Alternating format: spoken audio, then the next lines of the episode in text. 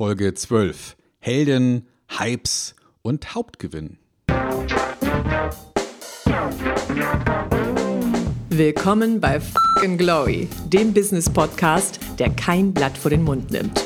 Martin Puscher und Stefan Heinrich sind ihre Gastgeber. Provokateure und vielleicht auch ein kleines bisschen die Helden des modernen Geschäftserfolges. Freuen Sie sich auf Ideen, Geschichten, Vorwürfe, Misserfolge und Erkenntnisse aus der Praxis. Los geht's! Wenn ihr glaubt, dass Helden nur Namen tragen wie Steve Jobs, Mark Zuckerberg oder Jeff Bezos, dann seid ihr falsch gewickelt. Wenn ihr glaubt, dass Helden andere Namen haben und auch manchmal unbekannte Gesichter, dann seid ihr hier genau richtig. Und wenn ihr glaubt, dass Hypes und Hauptgewinne auch zueinander gehören, wenn es darum geht, eine gute Gesundheit, eine prosperierende Gesellschaft zu haben, dann seid ihr genau richtig in dieser Folge bei Fucking Glory. Helden, Hypes und Hauptgewinn. Stefan, das hast du beim letzten Mal als Thema aufgebracht und ich finde das so geil, weil passt auch zu Fucking Glory, denn das ist die Sendung nach dem G, als wir uns über Gurus, Gönner und Geizhälse unterhalten haben. Und ich bin der felsenfesten Überzeugung, Helden ist ein geiles Thema, vor allen Dingen, weil wir brauchen mehr Helden. Stefan. Ja, wir brauchen Helden. Wir brauchen Leute, die Dinge tun, die, wo man nicht weiß, wie es ausgeht. Wo, wo man einfach so ein bisschen ja, das Gefühl hat, es geht in die richtige Richtung, aber es könnte auch verdammte Axt richtig schief gehen.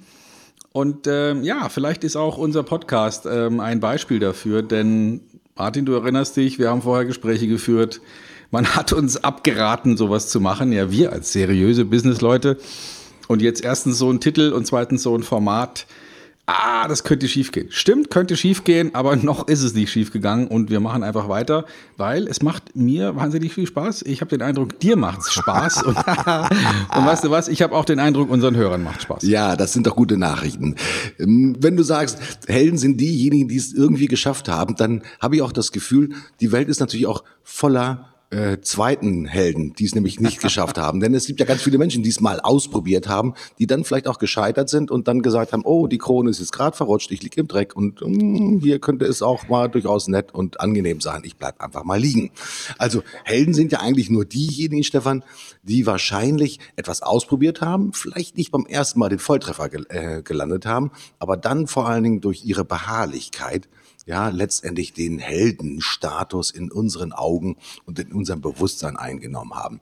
Wenn du über Helden nachdenkst, jetzt nicht sozusagen die klassischen Helden aller Alexander der Große, äh, sondern wirklich über moderne Helden des Marketings und auch vielleicht des Internetzeitalters. Wer fällt dir denn da absolut spontan ein? Also äh, einer der, also sagen wir mal, die, die großen Helden sind auch diejenigen, die im Moment ganz oben stehen in der Führung der großen Unternehmen. Also ähm, Brin und, und Page an der Spitze von Alphabet bzw. Google, ganz klar meiner Ansicht nach Helden, weil sie ähm, also ihr Unternehmen so organisiert haben, dass sie zwar schon sich von außen Hilfe holen. Ähm, der Schmidt, wir erinnern uns, der mhm. von, von Sun, genau, Sun Microsystems kam, und der denen da so ein bisschen Business beigebracht hat, immer noch drin ist als Verwaltungsratschef. Ähm, die Rolle heißt ein bisschen anders auf, auf Englisch, aber, aber so in etwa. Also die beiden sind für mich Helden, weil sie was völlig Verrücktes gemacht haben, wo damals auch alle gesagt haben, vergiss es, das kann nie funktionieren. Und die heute eine ganz lange Liste von Projekten, teilweise mit erheblichem finanziellen Aufwand sponsern wo keiner weiß, was dabei rauskommt. Also als die angefangen haben zu sagen, wir wollen die komplette Erde, alle Straßen digitalisieren, da haben alle gesagt, sag mal, die haben ja ein Rad ab, ja, die spinnen ja wohl. Und heute sind wir relativ weit mit dem Projekt. Mhm. Äh, zurzeit gibt es ein Projekt von denen, Loon, ich weiß nicht, ob du davon schon mal gehört hast. Mhm. Die, die bauen ähm, Ballons, die sich in der Stratosphäre treiben lassen und anhand von Wetterberichten zu Windströmungen in der Stratosphäre ausrechnen, wie viel sie steigen oder sinken müssen, um über Gebieten, wo heute keine gute Funkabdeckung ist für mobiles Internet, sozusagen einen Teppich von Funkabdeckung über entlegene Regionen auszulegen. Und das finde ich eine Hammeridee, sowas auszuprobieren. Das ist für mich ganz klar Heldentum. Ein Stück weit ist auch Heldentum das, was äh, Mark Zuckerberg macht, nämlich dass er 99 Prozent von seinem astronomischen Vermögen spendet für einen guten Zweck. Also es gibt ja nicht so viele Leute, die ähm, 45 Milliarden äh, Dollar schwer sind und dann sagen, komm, scheiß drauf. Ja? also vor allem diejenigen, die am lautesten sich den Mund zerreißen über diese Großtat, so viel Geld der Allgemeinheit zur Verfügung zu stellen, vor allem die, da möchte ich unterstellen, na, ob du bereit wärst, 99 Prozent von deinem mageren Vermögen zu spenden, vielleicht nicht. Also ganz klar Helden für mich. Mhm. Ähm, wobei ja Mark Zuckerberg ja auch in der Öffentlichkeit manchmal als der Anti-Held auch tatsächlich dargestellt wird. Ich meine, wer den Film, den Kinofilm gesehen hat und ein bisschen, ich sag mal, äh, belletristischen Einblick in seine Lebensgeschichte erhalten hat, na ja, ähm, der ist ja nicht nur ganz gerade gegangen, sondern da gab es natürlich auch schon, ich sage auch mal, Geschichten, Irrungen und Wirrungen äh, und Händel. Dennoch ist er ein sehr junger Mann, ein sehr junger Held der aktuellen Geschichte. Mir gefällt die Geschichte der, der Google-Kollegen, die auch in ihrer Bescheidenheit äh, förmlich faszinierend sind, weil die lassen sich ja nicht permanent auf dem Schild durchs Dorf tragen oder haben sich auch noch keinen Thron gebaut. Ich glaube auch, dass die, zumindest das, was man hört und das, was man weiß, auch im alltäglichen Leben mit einer großen, ich sag mal, Bescheidenheit, ach, äh, vielleicht auch sich mit einer Demut sogar umgeben und da natürlich ganz besonders ja, den sympathischen Helden verkörpern. Es gibt ja nicht nur sympathische oder unsympathische Helden, sondern ich glaube mal, äh, Held wird man deswegen, weil man etwas geschafft hat, wovon andere Leute sagen, oh, das hätte ich auch gern geschafft. Ich wäre auch gerne in diesem Moment vielleicht sozusagen wirklich dieser Held geworden. Ähm, der erste Mondfahrer. Es waren ja nicht die ersten Mondfahrer, sondern die ersten, äh, die den, den Mond bestiegen haben. Äh, Armstrong gehörte mit dazu. Ähm, das waren dann aus deiner Sicht auch Helden, weil die schon im Experimentierstadium unterwegs waren. Es hätte ja auch sein können, dass die ups, mal bei dem Erdantritt wieder verglühen. Also gehört Risiko mit dazu, ein Held zu sein, Stefan? Ja, auf jeden Fall. Für mich gehört Risiko dazu. Wenn du nicht weißt, wie es ausgeht, hat das was mit Heldentum zu tun. Selbst dann, wenn es in die Hose geht, ist es dann immer noch ein Held, vielleicht ein tragischer Held, äh, aber immer noch ein Held, weil du dann jemand bist, der äh, ja etwas gewagt hat. Ich finde, wir brauchen mehr Mut und Wagnis. Im Business, im Vertrieb, im Marketing brauchen wir mehr Leute, die Dinge ausprobieren. Nicht Verrückte, nicht sozusagen ähm, blindes, ähm, waghalsiges Desperado-Tum, aber wir brauchen Leute, die sagen, komm, das probieren wir jetzt einfach mal aus. Ich erlebe im Business so viele Leute, die zaudern, zögern, vergleichen, testen, nochmal vergleichen und dann gar keine Entscheidung treffen. Äh, statt einfach mal zu sagen, komm, ja, wir machen jetzt ein Investment, das hat einen überschaubaren Wert, äh, das bringt uns nicht um, wenn wir es tun, wenn es nachher in die Hose geht, haben wir was gelernt wenn es nicht in die Hose geht, sind wir Helden. Mhm. Und das, das vermuss ich so ein bisschen. Das brauchen wir, glaube ich, in, in unserer schnellen Welt, dass wir auch mal eine Entscheidung einfach treffen und sagen, so, das haben wir jetzt getroffen, da fahren wir jetzt hin, das ziehen wir jetzt durch und in drei Monaten, in sechs Monaten, in zwölf Monaten wissen wir mehr und nicht immer dieses und noch ein Gremium und noch ein Gremium und dann äh, irgendein Kompromiss, der am Ende Mist ist. Da könnte ja man ja meinen, ist mal Helden entstehen natürlich auch in besonders stürmischen Zeiten, wenn es ganz viele Möglichkeiten gibt. Ähm, es gab eine Zeit, ist mal rund um die Jahrtausendwende, wo der sogenannte neue Markt ja fröhliche Urstand feierte, wo plötzlich ja ganz viel Geld von Kapitalgebern auf dem Markt war und wo plötzlich, ich sag mal, scheinbar ja, ich sag mal, Firmen mit einem, hm, wie auch immer gearteten Geschäftsmodell an die Börse gegangen sind und plötzlich Milliarden wert waren. Ich kann mich noch an ein paar Namen erinnern.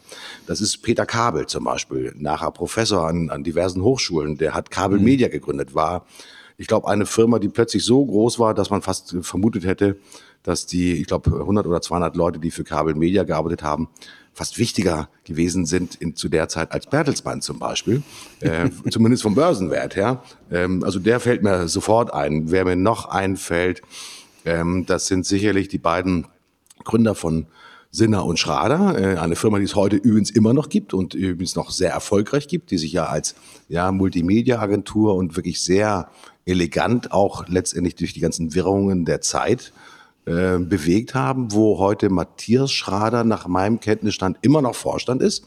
Äh, Glückwunsch an dieser Stelle.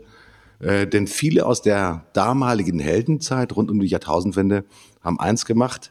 Sie haben die Gunst der Stunde genutzt und haben sich letztendlich in ein Segment halt hineinbewegt, wo sie plötzlich, ich sage mal, nicht nur das Kapital bekommen haben von den Geldgebern, sondern wo sie mit Hilfe des Kapitals natürlich auch öffentliche Aufmerksamkeit erregt haben und vielleicht auch einfach besonders mutig waren. Nicht nur mutig im Geld verbrennen, Kabel Media zum Beispiel, sondern mutig auch, weil sie neue Dinge angefasst haben, auch einfach Geld in Dinge reingesteckt haben, wo man vielleicht vorher nicht genau wusste, wie geht das eigentlich aus.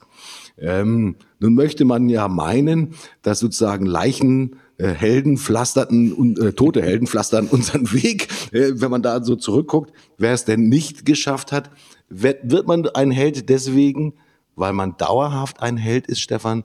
Oder reicht eine ja, Sekunde des Lebens, um auch tatsächlich der Held zu sein? Wenn wir über Helden des Marketing sprechen, sprechen wir nicht über die Feuerwehrleute, die Menschen aus brennenden Autos retten, sondern wir sprechen über Leute, die dank ihrer Geisteskraft, dank ihrer Vorstellungswelt einfach auch neue Dinge ermöglichen und vielleicht auch neue Visionen im Sinne von neue Möglichkeiten aufzeigen, oder? Ich glaube, ein Helden zeichnet zwei Dinge aus. Eine Entscheidung getroffen zu haben, die Mut erfordert, also wo er nicht wissen konnte oder sie, was dabei rauskommen wird, die aber eine positive Intention hatte im Sinne von, ähm, wenn es klappt, haben wir alle was davon. Mhm. Und zweiter Punkt, die Umsetzung. Also unbeirrt vielleicht auch von zwischenzeitlichen Schwierigkeiten dann zu sagen, ich ziehe es jetzt durch. Ne? Also wenn du sagst, der Held, der dann doch noch mal ins brennende Haus geht, um den Dackel zu retten, der hat erst die Entscheidung getroffen, äh, zum Guten hoffentlich, im, im, Sinne von etwas Gutem. Und dann hat er es aber auch durchgezogen. Selbst dann noch, als er gemerkt hat, uiuiui, ganz schön heiß hier mhm. drin. Ja, mhm. also er ist dann trotzdem noch den letzten Schritt gegangen und hat vielleicht den Dackel gerettet. Also das sind, glaube glaub ich, die beiden Komponenten. Eine Entscheidung zu treffen und zu sagen, also, da will ich hin, das will ich machen, dieses Ergebnis will ich erreichen. Und zum anderen es auch durchziehen, verdammte Axt, und nicht bei der ersten Schwierigkeit sagen, ah, nee, komm, dann lass uns noch mal einen Arbeitskreis gründen und überlegen, ob das eine gute Idee ist. ähm, wenngleich viele, und das zeigt auch manchmal so ein bisschen auch die Geschichte ja, äh, auch manchmal ganz gut damit fahren, den Helden ruhig mal vorgehen zu lassen und sich in eine angenehme Verfolgerrolle zu bringen, sozusagen aus der zweiten Reihe zu starten. Mir fällt ja. da eine Geschichte ein, ich weiß nicht, wer von unseren Hörern das, das Thema Alando noch kennt. Ähm, Alando war mal ein Auktionshaus, ein Online-Auktionshaus, ähm, das gegründet wurde auf der Basis äh, ja, des Geschäftsmodells von eBay. Und was mit diesem Unternehmen passierte, kann man nachlesen. Es ist alles öffentlich beschrieben. Das Unternehmen wurde dann an eBay verkauft für, ich glaube, mhm. sage und schreibe um die 40, 42, 43 Millionen Euro. Und jetzt muss man mal überlegen, wer waren denn damals die Gründer von Alando und gibt es die heute noch? Und äh, Überraschung, Überraschung, es waren äh, drei Brüder, äh, nämlich die Samwer-Brüder. Ich glaube, äh, den Namen habe ich jetzt nicht mehr ganz akut. Mark, Oliver und glaube Alexander hießen sie, die danach mit Jamba, eine, ich nenne es einfach mal despektierlich, eine Klingeltonfirma, unheimlich abgegangen sind für die Rakete und ja, heute stimmt. mit Rocket Internet und Zalando gehört mit zu Rocket Internet letztendlich, sag mal, ein riesengroßes Rad drehen, das Thema E-Commerce, ich sag mal, auch würde ich sagen, neu definiert haben, aber auf jeden Fall, ich sag mal, in der Geschäftsmodell Multiplikation sicherlich, ich sag mal, sehr furios durchgestartet sind. Ähm, die haben es geschafft, muss man sagen. Die arbeiten eigentlich permanent an ihrer Heldenrolle, äh, treten öffentlich doch auch relativ zurückhaltend auf, äh, muss ein Held auch derjenige sein, der sich in die Mitte des Dorfplatzes stellt und sagt, feiert mich? Muss man da auch eine gewisse Bereitschaft haben, die Heldenrolle nicht nur ja, in dem Augenblick, wo es erforderlich war, sie auszuführen, ohne großartig drüber nachzudenken, sondern auch nachher die Rolle des Helden ja, äh, auch weiterzuspielen, um auch Inspiration für andere zu sein, Stefan? Also ich glaube, die, die drei Brüder, von denen du gesprochen hast, und Rocket, ähm, Helden, naja, weiß ich nicht. Also für mich eher Gurus, ja. Also die, die können einfach Dinge, die zieht's durch, die wissen, was sie tun, aber da habe ich nicht den Eindruck, dass die jetzt wirklich ähm, besonderen Heldenmut an den Tag legen. Die haben einfach ähm, Geschäftsmodelle, die sie woanders äh, als funktional erkannt haben, sowohl bei dem eBay-Derivat als auch bei, bei dem Klingelton-Thema, was ja alles Themen sind, die mal schön sauber aus USA rüberkamen. Ähm, ich denke mal, dass sie da einfach cleverer äh, Kopierer sind. Ich, ich meine das jetzt nicht im Sinne von klauen, sondern eher im Sinne von adaptieren. Mhm. Ähm, Helden sind schon die, die vorangehen. Ne? Also ich glaube, zu diesem, zu diesem Begriff Held gehört wirklich die Unsicherheit. Wird es klappen oder nicht? Und ähm, das sehe ich in diesem Fall jetzt nicht unbedingt. Ähm, sehe ich da nicht. Ich sehe den, den, das Heldentum eher bei den, bei wirklich bei den Google-Leuten, äh, die, die so viele Dinge anpacken, von denen man nicht weiß, ob sie jemals gehen werden. Und die übrigens auf eine clevere Art und Weise auch ihre Unternehmen so finanziert haben, dass sie ähm, vor allem solche Aktien rausgegeben haben, wo die Aktieninhaber überhaupt kein Mitspracherecht haben und das auch ganz bewusst proklamieren, dass sie sagen, Leute, ihr könnt uns gerne äh, euer Geld geben und wir machen mehr draus und fragt uns nicht so viel. Ja, und, und, und redet uns nicht so sehr rein. Wir wollen keine Sicherheit. Ähm, vielleicht erinnerst du dich, wir haben auch beim letzten Mal über den, über den Jeff äh, Bezos gesprochen mhm, mhm, und seine Idee von dem, ähm, von dem Tag 2. Ja? Mhm. Dass nur der Tag 1 zählt, wo, wo man noch auf dem Auf, in der Aufbruchstimmung ist das hat viel mit Heldentum zu tun, zu sagen, komm, wir gehen jetzt mal los und wir wissen noch nicht, was hinter der nächsten Kreuzung ist. Äh, und, und nicht so sehr dieses, also wir haben hier ein Modell und das ist erprobt und das kopieren wir. Mhm. Ähm, ich habe einen ganz modernen Helden in Deutschland, der aber nirgendwo auf dem Dorfplatz eigentlich, ich sag mal, wirklich öffentlich herumgereicht wird. Ähm, bekommst du eigentlich immer noch Pakete? Mhm. Mhm. Bekommst du auch noch Post? Ähm, weiß ich nicht, also eher weniger. Ja, okay.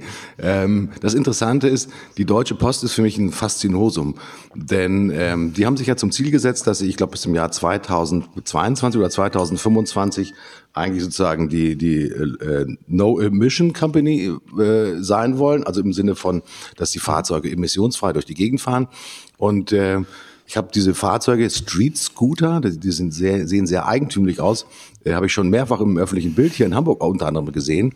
Und mhm. die, die Geschichte hinter Street Scooter ist für mich eine Modell, moderne Heldensaga.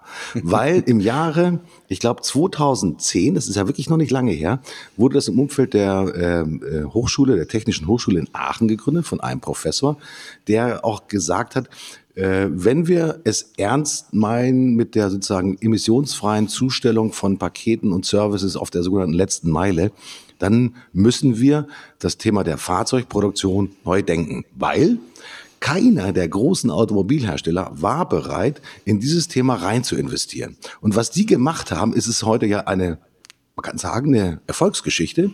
Die haben das Thema Fahrzeugbau und E Fahrzeugbau vollkommen neu definiert. Nicht mehr mit einer, in Anführungsstrichen sozusagen, hochaufwendigen Karosserie, wie heute die Autos gebaut werden, selbsttragende Karosserien, sondern tatsächlich, ich sag mal so vereinfacht gesagt, auf dem Leiterrahmen, glaube ich noch, die halt in der Lage sind, die schweren Batterien zu tragen. Und diese Fahrzeuge rollen heute tatsächlich, ich sag mal, durch fast alle größeren Städte der Bundesrepublik. Und das Geile ist, die Deutsche Post hat das Unternehmen, ich glaube, 2014 offiziell übernommen und ist heute in der Lage, nicht nur für sich die Fahrzeuge zu bauen, sondern sie machen daraus sogar noch ein neues Geschäftsmodell. Also die Deutsche Post ist heute äh, nicht nur sozusagen der Abnehmer von den sogenannten Street Scootern, sondern mittlerweile der Produzent der Street Scooter und wird mit Sicherheit daraus für das Thema der modernen, ich sag mal, Kurzstreckenlogistik sicherlich, ich sage mal, ganz neue, ich sag mal, ganz neue Agenda schreiben. Für mich ist der Gründer, der damalige Street Scooter Gründer, der Professor, Name habe ich jetzt nicht, muss ich gucken, ob ich den noch finde. Äh, das ist ein Held, weil der im Prinzip mit Mechanismen gebrochen hat, die die Industrie so starr gemacht hat und die nicht in der Lage waren, ist immer das Thema E-Mobility auf neue Art und Weise zu denken. Und heute, ich glaube, dass die Deutsche Post auch mit dem Modell von Street Scooter ein neues Erfolgsmodell und damit eine ja, Hype-Szenario auch tatsächlich beschreiben kann. Das stelle ich mir zumindest ganz gut vor, denn wir sprechen ja nicht nur über Helden, sondern auch über Hypes und Hauptgewinn, so wie die Sendung heißt, Stefan. genau. Ja. ja, und das war doch, war das nicht irgendwas von der, von der Uni in Aachen genau. ausging irgendwie? Genau. Also gegründet mhm. war es, ich habe es gerade nochmal aufgemacht, 2010 im Umfeld der RWTH gegründet. Ähm, ich weiß jetzt nicht genau, wieso den Namen des Professors habe ich nicht, habe schon mehrfach gelesen. Ähm, Und nach weniger als 18 Monate nach der Firmengründung gab es ein neues Elektrofahrzeug, den sogenannten Kompakt, der auf der IAA 2011 äh, präsentiert wurde. So und dann äh, hat die Post gesagt: Wow, das ist aber eine geile Idee, denn das sind genau die Fahrzeuge, die ich brauche. Äh, um, wie gesagt, auf der letzten Meile emissionsfrei Pakete und Briefe zustellen zu können. Sensationell. Mhm. Die Dinger sind ja wirklich absolut geräuschlos, äh, E-Betrieb. ja, und äh, wie gesagt, in Hamburg fahren sie schon regelmäßig durch die Gegend und äh, ich hoffe, dass demnächst in allen Städten genau diese E-Fahrzeuge durch die Gegend rollen. Für mich ist das auch eine Heldengeschichte, die, da, die, die da geschrieben wird. Und mit der Chance, sogar ein Exportschlager zu werden. Das kommt ja noch mit dazu. Weil alle Großstädte haben natürlich das Problem mit den Emissionen ja, und werden letztendlich, Stuttgart insbesondere, wenn ich da mal sozusagen sehe, wie da die Feinstaubbelastung aussieht und Dieselgate gehört mit dazu, das befeuert im Prinzip ja auch genau diese Agenda. Also wer damals dieses Thema neu gedacht hat, und sich, ich glaube, auch gegen viele Anfeindungen, auch das Lächeln der großen Automobilindustrie einfach drüber hinweggeguckt hat und gesagt, ich bin felsenfest davon überzeugt, wenn ich ein Thema neu denke und es neu konzipiere, dass ich es erfolgreich machen kann. Riesengeile Geschichte. Also kann ich nochmal sagen, für mich ist das eine Heldengeschichte und ich ziehe jetzt auch einfach mal offiziell den Hut davor. Ja. So, ja. Ähm, und wenn wir über Helden sprechen, so gehören natürlich auch ein bisschen Hypes auch mit dazu. Weil manchmal lösen ja Helden auch einen Hype aus. Ähm, die erste Mondlandung wurde im Fernsehen übertragen und ähm, das werden wahrscheinlich nur noch die Älteren wissen. Ich war damals übrigens auch nicht vom Fernseher, sondern das ist schon wirklich furchtbar lange her.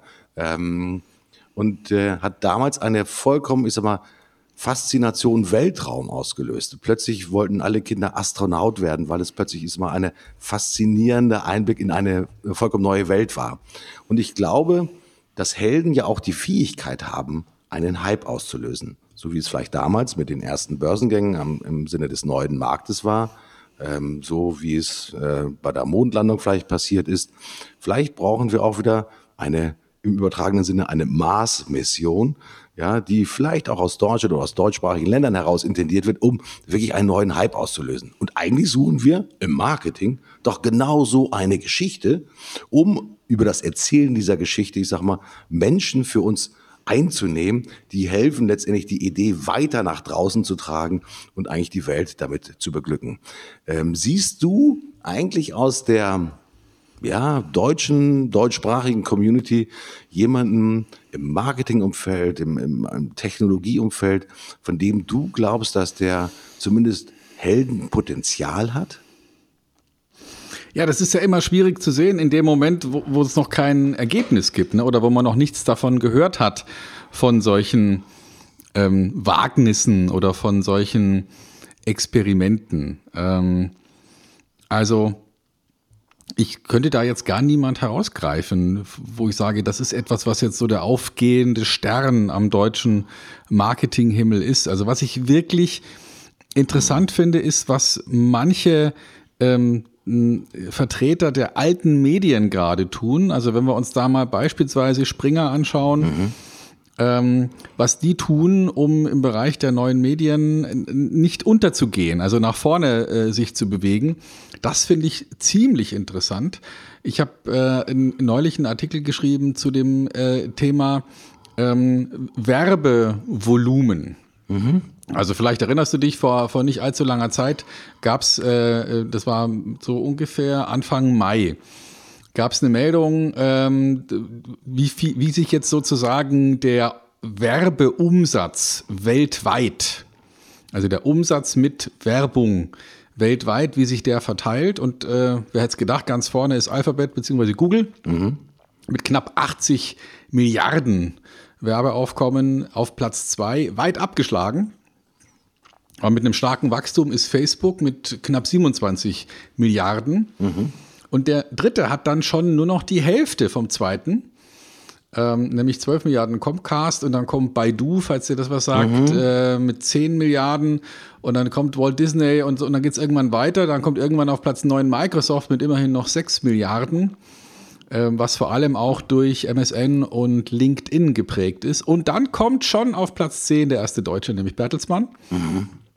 Da kommt eine ganze Weile nichts und dann kommt auf Platz 8, äh, nee, 28 mit ähm, 4,5, nee, 2,5 Millionen, 2,5 Millionen, Axel Springer, aber immerhin noch einem Wachstum von 5,5 Prozent. Also, was will ich damit sagen? Ähm, die, äh, die wenigsten haben verstanden, wie sich diese moderne Medienwelt jetzt entwickelt. Und da ist sicherlich Axel Springer auch mit dem Mut, Leute nach USA zu schicken, ähm, ein Programm draus zu machen, Führungskräfte wirklich umzusiedeln in mhm. Silicon Valley für eine Zeit.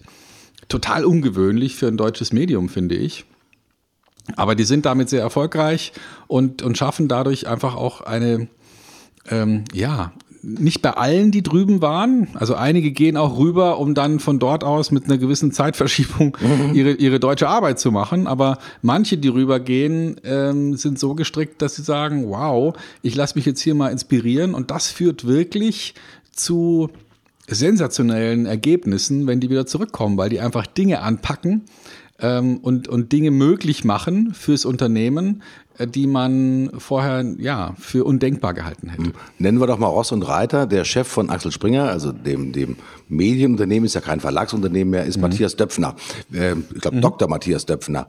Richtig. Ähm, wenn ich nachgelesen habe, ich hoffe, dass ich es richtig gemacht habe, dann hat er sinnigerweise Musikwissenschaften, Germanistik und Theaterwissenschaften studiert. Ja. Ähm, er hätte möglicherweise auch ein guter Dramaturg werden können, zumindest letztendlich aufgrund letztendlich des Studiums. Aber was äh, das Unternehmen letztendlich unter seiner Führung und natürlich ist man mit anderen Management-Kollegen zusammen geschaffen hat, ist ja wirklich immer beeindruckend. Wenn man heute mal anguckt, dass der Axel Springer Verlag ja längst kein äh, singulärer Verlag mehr ist, sondern ein modernes Medienunternehmen mit E-Commerce-Aktivitäten rund um die Welt, äh, dann ist das wirklich eine sehr beeindruckende Geschichte, wie im Prinzip dieses Unternehmen in die Neuzeit überführt wurde. Und das Interessante ist, ich glaube, er ist auch ein Mann, der nicht vor klaren Worten zurückschreckt, äh, der auch, glaube ich, ganz gerne streitet, nämlich auch, wenn es darum geht, dass zum Beispiel die Googles dieser Welt natürlich auch unter anderem von der Medienpräsenz der Axel Sprengers natürlich profitieren, indem natürlich viele ihrer Nachrichten auf ihren, ich sag mal, Suchalgorithmen natürlich, ich sag mal, basieren und letztendlich auch angezeigt werden und da im Parallelumfeld natürlich auch Werbung geschaltet wird. Äh, das ist sozusagen das ewige Credo, das äh, Dr. Matthias Döpfner, übrigens geboren 1963, trägt.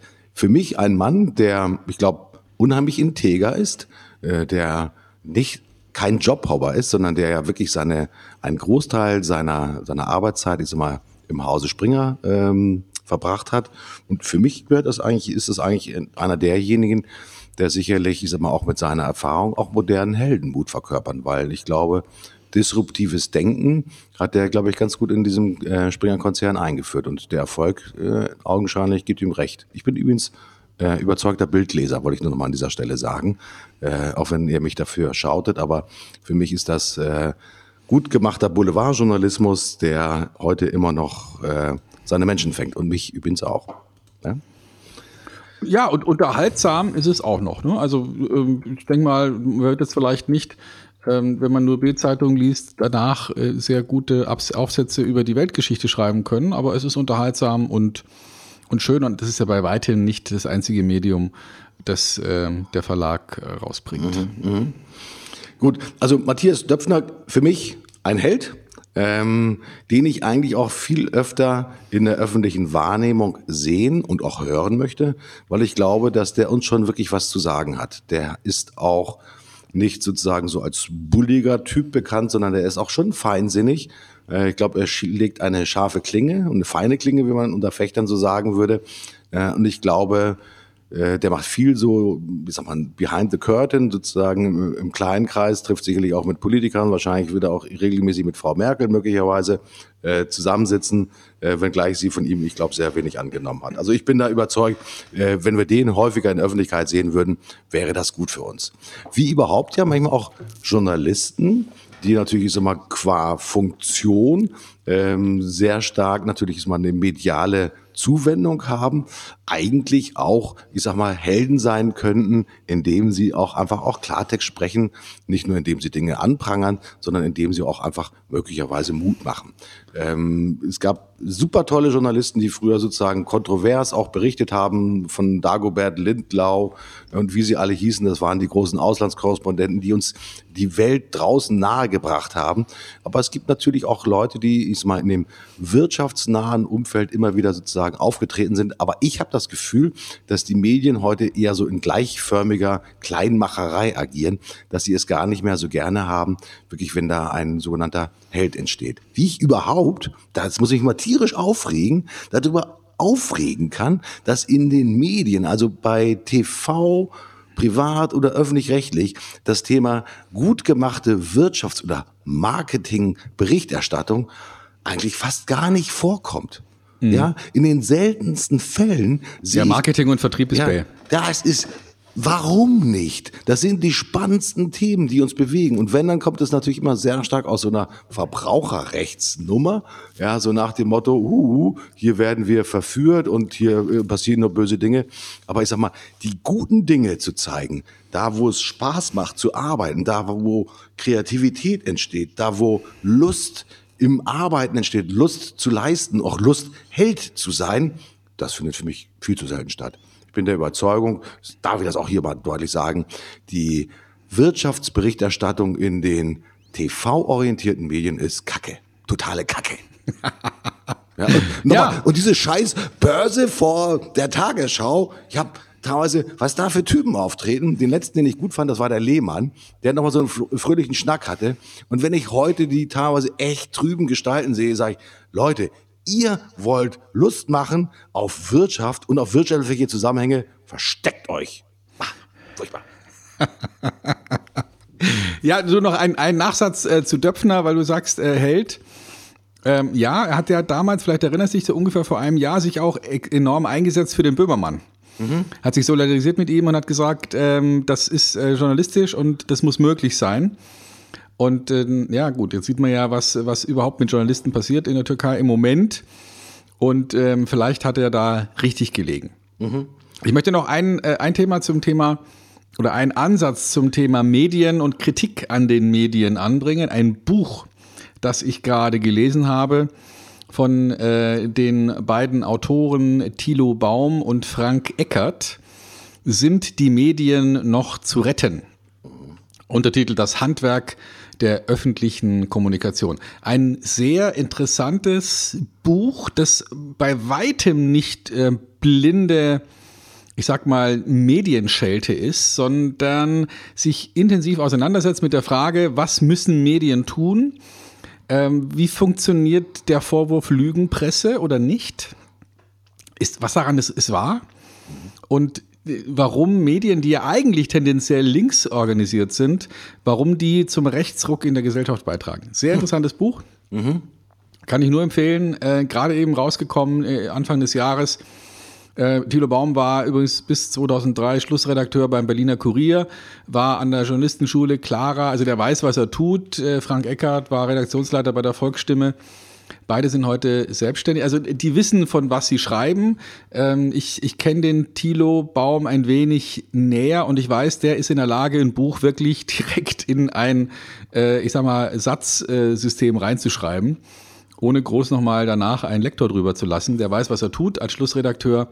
Äh, extremer ähm, Sprachkünstler, will ich jetzt sagen auf eine besondere Art und Weise. Und äh, lohnt sich mal, sich mit, mit, mit der Frage auseinanderzusetzen, machen die Medien sich eigentlich selber tot? Mhm. Also ist, äh, ist vielleicht dieses voneinander abschreiben und immer die gleichen Nachrichten und alle von den gleichen Portalen sich die Infos zu holen und die dann in der gleichen Suppe nach draußen zu blasen, ist das noch ähm, überlebenstauglich? Funktioniert das noch? Mhm. Mhm.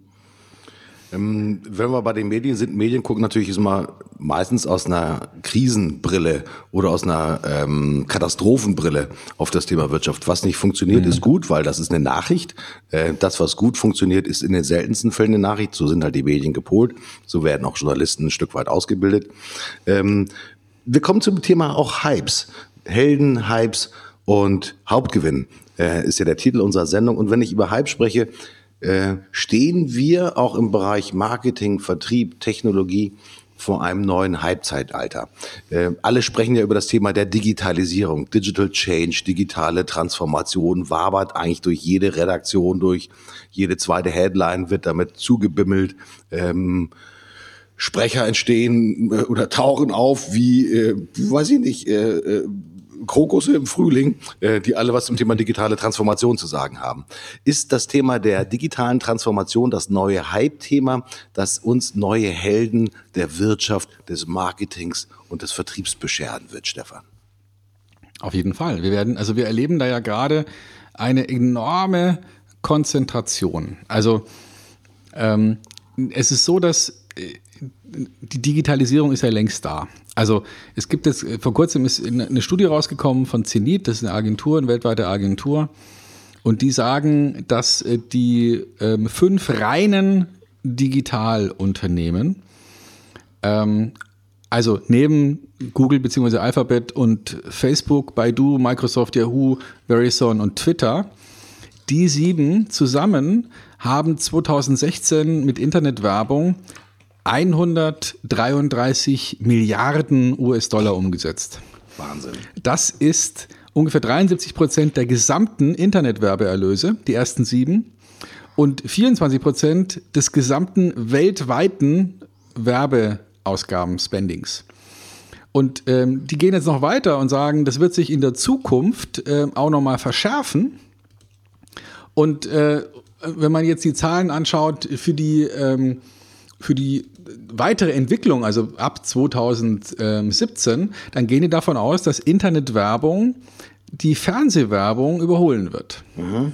Und das ist schon mal ein Brett. Ne? Also Fernsehwerbung war ja über viele Jahrzehnte ganz klar die, die wichtigste ähm, Ausgabenquelle oder die, die wichtigste Ausgabe im, im Werbebusiness. Und jetzt plötzlich innerhalb von wenigen Jahren, also Google macht, glaube ich, seit sechs, sieben, acht Jahren äh, in der Form Werbung. Facebook nennenswert seit vier Jahren. Also wir reden da über einen enorm kurzen Zeitraum und es macht Wumms und plötzlich ist es weg. Und wenn man sich ähm, anschaut, wo ist das Wachstum, dann kann man sagen, das Einzige, was, was noch nennenswert wächst, ist Mobile-Internet-Werbung. Mhm. Alles andere ist rückläufig, sogar Desktop-Internet-Werbung, Newspaper, Magazines, geht alles zurück. Television wächst noch ein bisschen nach deren Einschätzung und 81 äh, Milliarden US-Dollar, Achtung, 81 Milliarden US-Dollar Wachstum ist im Mobile Internet. Mhm. Unfassbar. Wahnsinn. Unfassbar. Ähm, also das heißt, die neuen Helden kommen definitiv aus diesem Bereich, weil wir werden ja nicht morgen nochmal neu zum Mond starten, äh, obwohl ich gehört habe, dass Nordkorea das versuchen will. Ähm, wie auch immer, Mars steht jetzt an. Also das Thema Internet ist sozusagen, das wird die Helden der nächsten Jahre produzieren. Ähm, dann hat eigentlich jeder von uns, der zum Thema Internet eine Meinung hat und der sich auch darin bewegt, zumindest mal die Fähigkeit und die Chance, selbst ein Held zu sein. Man muss ja nicht der Held sein, der, ich sag mal, deutschlandweit, ich sag mal, überall durch dieses Dorf getragen wird, sondern es gibt auch kleine Helden, nenne ich die einfach mal. Äh, ich bin ein Fan der Helden des Alltags, äh, die mich jeden Tag eigentlich versuchen, äh, im Gespräch mit Kunden, im Gespräch mit Mitarbeitern, mit Partnern, wie auch immer, eigentlich ist immer objektive, na, es gibt Objektivität, gibt's ja gar nicht. Ist immer Freude, Leidenschaft, Humor und vor allen Dingen ist man auch ein bisschen mit, wir wollen uns anstrengen, ja, wir wollen mit Spaß, aber auch mit Anstrengung etwas Neues erreichen. Das sind für mich auch die kleinen Helden. Ich glaube schon, dass wir, obwohl wir sie nicht sehen, eigentlich schon umgeben sind von kleinen Helden, die manchmal vielleicht noch nicht wissen, dass sie Held sein können. Vielleicht fehlt manchmal noch ein bisschen was. Äh, wolltest du nicht irgendwie eine Heldenschule auch machen, Stefan? Eine Heldenschule? Das ja. finde ich, das finde ich eine coole Idee. Ähm, wusste ich noch gar nicht, dass ich das will, aber also, hört sich nach einem Projekt an, dass ich mitmachen würde. also äh, ich würde es auch sofort mitmachen. Ich würde natürlich immer in der Schulung sitzen und würde dir lauschen, ich sag mal, wie ich denn an Held werde. Weil ja, es geht natürlich auch darum, auch nicht nur sozusagen gute Geschichten zu erzählen, sondern auch wirklich diese positive Hinwendung auch letztendlich ich sag mal, zu haben, um auch tatsächlich ein Held sein zu wollen. Also auch nicht zurückschrecken, wenn es mal ein bisschen dunkel wird und vielleicht auch mal stehen bleiben bleiben, wenn der Gegenwind halt ein bisschen ich sag mal, heftiger wird. Das zeichnet ja, wie du es auch eingangs gesagt hast, auch eigentlich den guten Helden aus, der ja den Gegenwind auch aushalten kann und der dann aus der Situation heraus manchmal auch über sich hinaus wächst, ja, das Innerste nach außen kehrt, nicht indem er sich übergibt, sondern sozusagen das, was schon immer in, in seinem Korpus, in seinem Ideal drinne war, dann auch tatsächlich zur Wirkung bringt. Also äh, mehr Helden brauchen wir. Ähm, wer Held werden will, kann sich doch bei uns melden, oder? Jederzeit. Also wir machen vielleicht sogar mal so einen Heldenclub. Das wäre doch mal eine coole Idee. Wir machen einen Heldenclub. ich finde es schön. Mhm. Ja, und, gute Idee. Und ich glaube, das wäre einer der größten Clubs, denn es gibt große Querdenker-Clubs, braucht man sicherlich auch. Ähm, mhm. Man muss querdenken, man muss lateral denken, man muss vordenken, man muss nachdenken, man muss mitdenken. Äh, das sind ja alles die Dinge, die wichtig sind. Aber Heldenmut zu haben und auch ein bisschen mit Pathos. Und ich mag dann auch, wenn dann so wirklich so äh, das finde ich so geil an den amerikanischen Filmen, die ja auch in den Kinotrailern uns permanent oder wirklich sehr häufig gut gemacht sozusagen diesen Heldenepos einimpfen. Also die Amis haben da schon eine ganz besondere Leidenschaft, wenn sie uns wieder, äh, bevor das Weiße Haus in Trümmer fällt, äh, ich weiß gar nicht, wie der Film hieß, keine Ahnung, also war auch nicht der Rede wert, aber ja, auf jeden Fall immer Pathos, ja, und mit Schwung und mit Orchester, großes Orchester und Tremolo und Bläsereinsatz, total geil. Und ähm, vielleicht kleiner Tipp an unsere Zuhörer, wenn Sie Held sein wollen oder wenn ihr Held sein wollt, dann äh, spielt euch doch morgens mal so eine Trailermusik einfach ein. Dann wisst ihr schon, dieser Tag hat schon mit einem wirklichen Heldenpathos begonnen und ich glaube mal, ihr werdet noch ganz anders beflügelt in die Firma gehen und auch mit euren Mitarbeitern sprechen und immer so ein bisschen im Hintergrund so dieses leichte Heldengedudel haben. Musik beflügelt tatsächlich sozusagen den Geist und soll euch natürlich helfen, auch diesen Heldenmut auch tatsächlich zu haben. Zurück nochmal zum Hype, Stefan. Wenn wir mhm. über den Internet-Hype sprechen, und du hast es ja eindrucksvoll auch durch Zahlen belegt, dass das Thema des Internetzeitalters, das Thema der Internetwerbung ganz viele Chancen bietet. Ähm, ich kann mich dran erinnern, dass vor noch wenigen Jahren einmal der vormalige Präsident des Hightech-Verbandes Bitkom, äh, Professor Scher, für mich übrigens auch ein Held, ja, der nicht nur Universitätsprofessor war, sondern der es geschafft hat, in Saarbrücken, bitteschön, in Saarbrücken, ja, eine sehr respektable Firma, die Share AG aufzubauen, die wirklich sehr, sehr nennenswerte Umsätze auch tatsächlich, ähm, glaube ich, immer noch hat oder zumindest damals mhm. hatte. Und ich kann mich dran erinnern, dass er mal auch öffentlich gesagt hat, wir in Deutschland brauchen 100 mal 100. Wir brauchen 100 Unternehmen aus der Softwareindustrie, die mindestens 100 Millionen Umsatz machen, weil dann plötzlich sozusagen stehen auch letztendlich diese Unternehmer an der Front und äh, Software heißt wirklich Wertschöpfung. Software ist nix Klingeltöne, sondern Software hat wirklich schafft Mehrwert, ja, für Unternehmen, für Menschen. Software rules the world, wie man ja auch so schön sagt.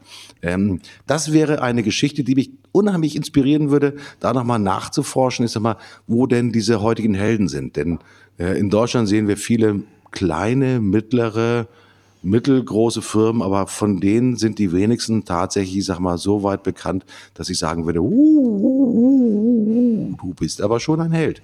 Ja, das sind Helden für sich, aber noch keine Helden für die Gesellschaft. Die Gründer von SAP waren sicherlich Helden, im Nachhinein betrachtet. Weil die es geschafft haben, ja. einen weltweiten Marktführer zu bauen, oder? Also damals auf jeden Fall, damals auf jeden Fall. Ich bin ja ein großer Fan von Christoph Käse, der ja zwei Bücher gemacht hat zum Thema Silicon Valley. Das erste heißt auch so und das zweite heißt Silicon Germany. Und ähm, das zweite hat er geschrieben aus, äh, aus einem Gedanken heraus, weil für diejenigen, die es gelesen haben, wissen es vielleicht langweilig, äh, die Zuhörer dann, aber entscheidend ist, dass er am Ende gesagt hat, er fühlt sich unsicher, ob es eine gute Idee ist, seine Kinder ähm, die im, im Voruniversitätsalter sind, wirklich jetzt wieder rauszureißen aus diesem pulsierenden Silicon Valley und sie ins dröge Deutschland zurückzuschicken, wo sie garantiert nicht die beste Ausbildung kriegen, um ähm, eine weltweit führende Rolle zu spielen in den nächsten Jahren. Und in diesem Buch setzt er sich damit auseinander, was müssen wir in Deutschland tun, um nicht genauso zu werden wie Silicon Valley, aber um eine, eine Geschwindigkeit aufzubauen, um eine, um eine Technologiefreundlichkeit aufzubauen, wie sie Europa ja mal eine Zeit lang hatte. Also äh, Erfindungen wie die Eisenbahn, der Telegraph und all solche richtungsweisenden Erfindungen, sogar das Telefon, stammen ja aus europäischem Umfeld, zum großen Teil interessanterweise sogar aus deutschem Umfeld. Aber wir haben es nicht hingekriegt, das zu transportieren. Und Käse hat dazu ein paar ganz interessante Ansätze. Aber jetzt nochmal ähm, Sprung zu, zu Page ähm, und Bryn. Die, einer von beiden, ich erinnere mich jetzt nicht mehr genau wer von beiden, hat mal in einem Interview gesagt, dass einer ihrer großen Helden ist Tesla. Aber nicht die Autofirma, sondern der Forscher, mhm. der übrigens ein, ein Zeitgenosse war von Thomas Alpha Edison. Edison hat eine der größten Firmen gegründet, nämlich General Electrics. Tesla ist arm gestorben. Also, obwohl er wahrscheinlich der, der bessere Forscher oder der bessere Wissenschaftler war, hat er es nicht geschafft, seine Ideen, seine Forschungsergebnisse, die vielleicht auch ein Stück weit die Welt besser gemacht haben, so auf eine fundierte, finanziell saubere Basis zu stellen, dass das ganze Thema auf Dauer funktionieren konnte. Er war sozusagen jemand, der äh, im Schönen gestorben ist, aber mhm. es nicht umsetzen konnte, weil er es nicht geschafft hat, ein Businessmodell dahinter zu bauen. Und das ist auch der Antrieb zum Beispiel von den Google-Gründern, dass sie sagen, wir wollen auch das Kapital haben, um Fehler machen zu können, um Dinge auszuprobieren, die nachher der Welt was Positives bringen. So, und Käse sagt jetzt in seinem Schlusswort bei Silicon Germany sinngemäß, wir könnten es schaffen, wenn wir 10% unseres Vermögens, also 10% unseres Sparvermögens, das wir als Volk in einzelnen Spar- und Aktien, aber in, in, Deutschland vor allem eben in Sparvermögen haben, in Immobilienvermögen haben, wenn wir 10% davon ganz bewusst in Startups investieren. Natürlich mit dem Risiko, dass vieles davon in den Bach runtergehen wird, aber das Geld ist ja nicht verbrannt, sondern es hat in der Zeit ja Ideen gesponsert, Leute bezahlt, Dinge weiterentwickelt und und manches davon wird durch die Decke gehen. Das heißt, die Rendite für die Menschen, die investieren, ist bei hohem Risiko in Summe eher positiv und wir würden sozusagen der deutschen oder europäischen Volkswirtschaft einen Gefallen tun, weil wir hier ein Klima schaffen, wo Leute auch einfach mal neue Dinge ausprobieren können und sich auf diese Heldenreise begeben. So etwas wie MyTaxi hat ja nur deswegen ansatzweise eine Chance, weil sie zum Beispiel Geld von Daimler kriegen und auch offiziell zum, zum Daimler-Konzernverbund inzwischen gehören. Ähm, ansonsten würden die gegen so einen internationalen Gegner wie Uber ja noch nicht mal äh, bis zwei angezählt stehen, durchstehen. Mhm. Ähm, und äh, das ist eine faszinierende Idee.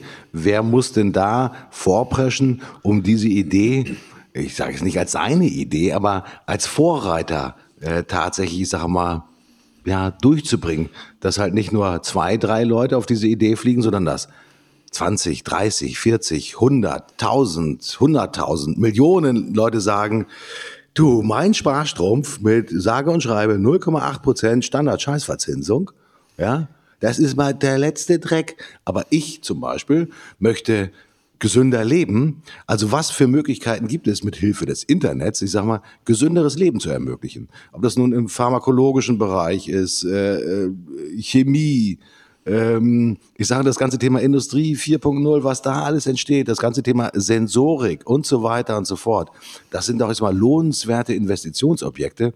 Nur ich kann ja heute schlecht zu einer Firma Bosch gehen, als Beispiel, als einer der großen sozusagen Hersteller von, von Sensoren und sagen, ähm, mein lieber Herr Bosch, ist, den gibt's natürlich so in der Form nicht mehr, die Familie Bosch ist natürlich noch involviert, aber zu sagen, du, ich möchte gerne bei dir investieren, ich habe hier ähm, 10 Prozent, weil es kann ja offenbar, aber ich habe hier ein Tausender Ja, und den würde ich gern investieren. Ja, damit ihr noch bessere Sensoren schafft, die zum Beispiel, keine Ahnung, bei mir zu Hause, wow, wow, keine Ahnung, weiß ich nicht, ja, den Kohlendioxidgehalt messen äh, und dann vielleicht automatisch das Fenster öffnen, dass man dann nicht so müde wird oder was auch immer. Ja, diese Sensoren gibt es natürlich schon. Ja, ja. diese Sensoren von, von äh, Bosch gibt es schon. Sie werden heute auch schon in modernen äh, Büros eingebaut, die dazu helfen sollen. Dann leuchtet ein rotes Lämpchen auf. Wenn nämlich in den Meetingräumen wirklich der CO2-Gehalt so weit angestiegen ist, dann melden die Sensoren das zurück, dass es jetzt äh, Sinn macht, nicht nur eine Pause zu machen, sondern auch Frischluft herbeizuführen, als Beispiel. Aber mhm. Äh, Stefan, da haben wir doch jede Menge Ideen, ja, wie man quasi, ich sag mal, mit dem Geld wirklich eine neue, nicht nur Hype auslösen könnten, sondern eine neue Bewegung auslösen kann, die Lust macht mitzumachen und die vor allen Dingen auch einen riesengroßen gesellschaftlichen Nutzen hat. Wer möchte denn nicht, ich sag mal, ein emissionsfreieres Auto fahren zu vertretbaren Kosten mit einer entsprechenden Reichweite? Müssen wir dazu immer auf einen amerikanischen Hersteller wie Tesla warten? Ja, oder gibt es vielleicht so ein Modell wie Street Scooter, über das wir vorhin gesprochen haben, dass plötzlich an den Hochschulen die Leute nicht nur aus Experimentierfreude, sondern auch mit einem klaren Modell darüber nachdenken, es ist schon geil, ein tolles E-Auto zu entwickeln, aber ich möchte auch, dass dieses E-Auto auch wirklich super geil verkauft wird. Und zwar von allen Leuten, mache ich es möglich, dass sie es sich leisten können. Das wäre doch ein neues Geschäftsmodell. Warum kaufen denn heute sozusagen immer mehr Leute äh, lass mich über eine Marke nachdenken, den Namen habe ich schon wieder vergessen, Dacia. Mhm. Ja, Dacia ist ein Renault-Ableger, gehört mit zum Renault-Konzern. Was haben sie gemacht? Autos runtergestrebt, ich sag mal kostengünstig gemacht, ich sag mal, um natürlich auch neue Fahrzeuge, ja, einer, einem Publikum gegenüber zu öffnen, das halt vorher immer, keine Ahnung, was ich drei oder vier Jahre teilweise oder abgerockte Fahrzeuge sich kaufen wollte. Die wollten auch mal ein schönes neues Auto haben. Haben sie gekriegt. Super erfolgreiches Modell. Dacia gehört mit zu den erfolgreich wachsenden Marken im Renault-Konzern. Warum nicht mal sozusagen anders angehen? An jeder Hochschule, an jeder Hochschule müsste doch ein Lehrstuhl entstehen für Hype and Markets und eigentlich vielleicht sogar ein Lehrstuhl für Helden. Ja, weißt du, was wir brauchen? Ich habe eine ganz klare Idee. Ich habe eine Zwei-Punkte-Forderung, Zwei-Punkte-Programm, ähm, was man wahrscheinlich ohne die Beteiligung der Politik nicht durchziehen kann. Aber die zwei Punkte sind relevant. Punkt Nummer eins: Wir brauchen eine Vereinfachung bei der Gründung von Unternehmen. Das ist auch eine Sache, die, die äh, der, der Kollege Käse nochmal aufgegriffen hat in seinem Buch, der gesagt hat, äh, im Zusammenhang mit einem Wochenend-Café-Meeting bei ihm zu Hause hat man es geschafft, innerhalb von 15 Minuten eine Firma zu gründen in Delaware. Mhm. Online und hatte äh, am übernächsten Business-Tag die Gründungsurkunde im Briefkasten. Das Ganze kostet irgendwie 400 Dollar ähm, und damit bist du eine Firma. Fertig. Ende. Das war's. Das gleiche in Deutschland weißt du ja selber, du hast auch schon mal eine GmbH gegründet, du machst einen Termin beim, äh, beim Anwalt, äh, also beim, beim Notar und dann liest dir der irgendeinen Quatsch vor, den du auch selber lesen kannst. Äh, und dann unterschreibst du das, dann gehst du damit zur Bank. Die tun so, als ob sie sowas noch nie gemacht hätten, ein Konto zu gründen, ja, für eine GmbH ja. und schauen dich an, als ob du völlig durchgeknallt wärst, dann musst du einzahlen, da bist du erstmal eine GmbH in Gründung, darfst erstmal nur einen Titel führen, da dauert es Monate, bis der Mist eingetragen ist von irgendeinem Gericht, auch völlig sinnloser Verwaltungsakt, der alles nichts mit Digitalisierung zu tun hat, keine komplexen Prozesse und am Ende hast du dann endlich eine GmbH. Und das war's. Und das ist, das dauert Monate. Wenn man das vergleicht, wundert man sich nicht, dass ähm, Investoren in den USA heute sagen, nur wenn du eine Delaware Limited hast oder eine Delaware Corporation, nur dann wollen wir mit dir überhaupt Geschäfte machen, weil wir wissen, dass in Delaware als besonderer ich sage mal, Standortvorteil sich eine besondere Simplifizierung von Beteiligungsrecht ergeben hat, wo man eben schnell Anteile kaufen, verkaufen kann, ohne da immer ein riesen Steuerberatungskonzept dahinter zu haben. Also Punkt Nummer eins, es muss einfacher sein, eine Firma zu gründen und zu sagen, so, das ist jetzt meine Firma. Zweitens, und das ist die zweite Forderung an die Politik, es muss eine Möglichkeit geben, einfacher Finanzierung zu kriegen für Startups. Meine Definition von Startup, das sind Unternehmen, die zu mindestens 75 Prozent Privatpersonen gehören, also echten Privatpersonen und nicht irgendwelchen juristischen Personen, die dahin investieren. Also mindestens zu 75 Prozent persönliches Vermögen von Gründern und da muss es möglich sein, in irgendeinem vernünftigen Verhältnis alle Investitionen, die in diese Unternehmen gemacht werden, sofort und zum Zeitpunkt der Überweisung des Geldes zu 100 Prozent abschreiben zu können. Das ist eine entscheidende äh, Begünstigung in den USA, dass du nicht nur Geld, das du erstmals investierst, sondern auch zum Beispiel Geld, das du dann nach einer Verzehnfachung oder Verzwanzigfachung aus so einem Unternehmen wieder rausholst. Wenn du sofort wieder in ein anderes Startup investierst, zahlst du zunächst mal keine Steuern. Mhm. Klar, weil du es ja sofort wieder reinvestiert hast. In Deutschland würdest du den Gewinn versteuern. Da würde dann erstmal die Hälfte davon mindestens ans Finanzamt fließen. Dann könnt, dann, dadurch ist das Kapital vernichtet. Du kannst es nicht wieder ins nächste Unternehmen investieren. Also wenn man da eine Lösung finden würde, dass man es Investoren, vor allem auch privaten Investoren, leichter machen würde, innerhalb von einem vernünftigen Rahmen, sagen wir mal 10, 20, 30, 40.000 Euro, auf diese Art und Weise sozusagen in Anführungsstrichen spenden zu können für die deutsche Start-up-Industrie und es erst wieder versteuern muss, wenn tatsächlich was zurückkommt und man es behält und nur dann wieder versteuern muss, das wäre ein entscheidender Vorteil, um die Startup und die Gründerkultur in Deutschland nach vorne zu fahren, weil wahrscheinlich jeder einigermaßen vermögende Mensch sagen würde, na komm, also von meinem Gesamtvermögen von, sag mal, 5000 Euro, ja, bin ich mal bereit, komm, 500 Euro, zack, weg damit. Ja, vielleicht werden es ja 10.000 Euro und wenn es weg ist, muss ich deswegen auch nicht verhungern.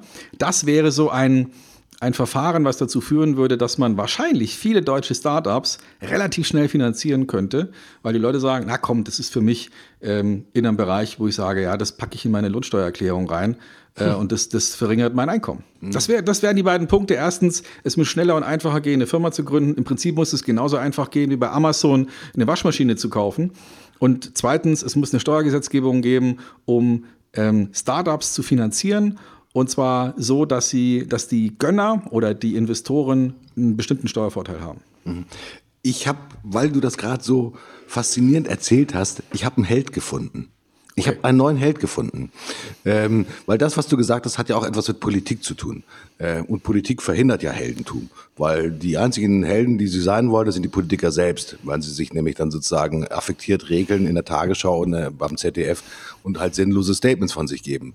Ähm, ob Minister oder Hinterbänkler spielt gar keine Rolle. Wer für mich ein Held ist, bitte aufpassen, ist Daniel Zimmermann. Aha. Who the fuck ist Daniel Zimmermann? Äh, ob ihr es glaubt oder nicht, das ist der, er wurde mit 27 Jahren als damals jüngster Bürgermeister in einer Stadt in Nordrhein-Westfalen gewählt. Und zwar in Monheim. Die Geschichte von Monheim ist übrigens schon mehrfach verfilmt worden, weil, und es gibt auch übrigens ein Buch dazu. Ich glaube, das heißt, äh, vom, äh, ist im, erschienen im sogenannten Fackelträger Verlag. Und das heißt ich kann Bürgermeister. Mit 27 Jahren Deutschlands jüngstes Stadtoberhaupt. Das ist Daniel Zimmermann. Daniel Zimmermann gehört übrigens keiner etablierten Partei an, also keiner CDU oder äh, was gibt es noch, SPD, gibt es sie noch?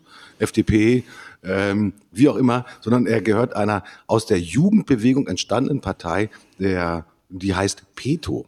Ähm, und äh, Monheim ist auch übrigens wirtschaftlich gesehen eine unheimliche Erfolgsgeschichte, weil er alles getan hat, um auch mit digitalen hm, ist mal Instrumenten und vor allen Dingen auch mit ja, cleveren Verwaltungsentscheidungen dafür zu sorgen, dass man im Prinzip, ich sage mal, besser atmen kann und dass man noch besser wirtschaften kann. Also es gehört auch unter anderem dazu, dass er letztendlich den Gewerbesteuerhebesatz, ich sag mal, natürlich auch gesenkt hat, weil er sagt, das ist natürlich auch Standortpolitik. Das hilft natürlich auch in der Anwerbung von Unternehmen. Die Nachbargemeinden jammern immer, ey, ich kann jetzt plötzlich meine Heimat nicht mehr finanzieren, weil ich weniger Gewerbeerträge habe. Da gebe ich Scheiß drauf. Ja, denkt mal nach, ist mal, wie es richtig sein könnte. Also nehmt euch mal einen Helden vielleicht mal zum Vorbild, in dem Sinne Daniel Zimmermann. Ja, googelt das. Und wenn ihr über diesen jungen Mann liest, der ist immer noch jung übrigens, ja, was der macht und was der anstellt, ist das sensationell. Der hat übrigens, ich muss eine ganz kurze Geschichte vorlesen, ähm, Seine reguläre Amtszeit hätte bis zum Jahr 2015 gedauert. Er ist übrigens immer noch aktueller äh, Bürgermeister. Und er hat sich dann äh, entschlossen, sozusagen eine gemeinsame Wahl von Bürgermeister und Stadtrat sozusagen äh, zu machen, um die Amtsperiode sozusagen, hat seine Amtsperiode verkürzt. Hat gesagt, das müssen wir doch mal zusammen auch äh, möglich machen, dass wir da äh, mal diese Wahlen zusammen machen. Spart immerhin 50.000 Euro. Und ich sage einfach mal, 50.000 Euro, oh, guck mal einer an. Das hat die Gemeinde gespart. Ja? Und äh, der hat nachgedacht. Und der denkt nicht nur nach, der handelt auch. Weil Helden sind nicht nur Helden im Reden, vielleicht ein bisschen wie wir, sondern sind auch Helden im Machen, genauso wie wir. also Daniel Zimmermann ist für mich sozusagen ein Held aus der Nachbarschaft. In dem Fall kommt er aus Monheim in Nordrhein-Westfalen und äh, die Geschichte ist im höchsten Maße lebenswert und ein junger Mann, der wirklich brillante Ideen hat. Der wurde übrigens, das muss ich ganz kurz nochmal nachgucken, mit einer, wie ist er denn weiter gewählt worden? Gab es hier eine Zahl? Also die Wiederwahl zum Bürgermeister also das sind keine Zahlen aus Nordkorea oder aus Ostdeutschland. Die Wiederwahl zum Bürgermeister gewann er mit 94,64 Prozent der Stimmen, dem höchsten Wahlergebnis bei einer Bürgermeisterwahl in Monheim am Rhein. Da sagt mal einer, der macht nicht nur einen guten Job, sondern die Bürger sind auch noch zufrieden und die wollen auch behalten. Was für ein Held, Daniel Zimmermann. Ja, das, da bin ich bei dir. Das ist wirklich ein Held. Äh, danke, dass du das aufgebracht hast. Solche Politiker gefallen mir, die äh, wahrscheinlich aber auf Bundesebene immer seltener zu finden sein werden, ähm, was gute und schlechte Ergebnisse hat, weil einerseits wollen wir ja eben nicht eine Präsidialkultur, wie sie sich jetzt beispielsweise die Türkei gerade gegeben hat, wo einer durchregieren kann.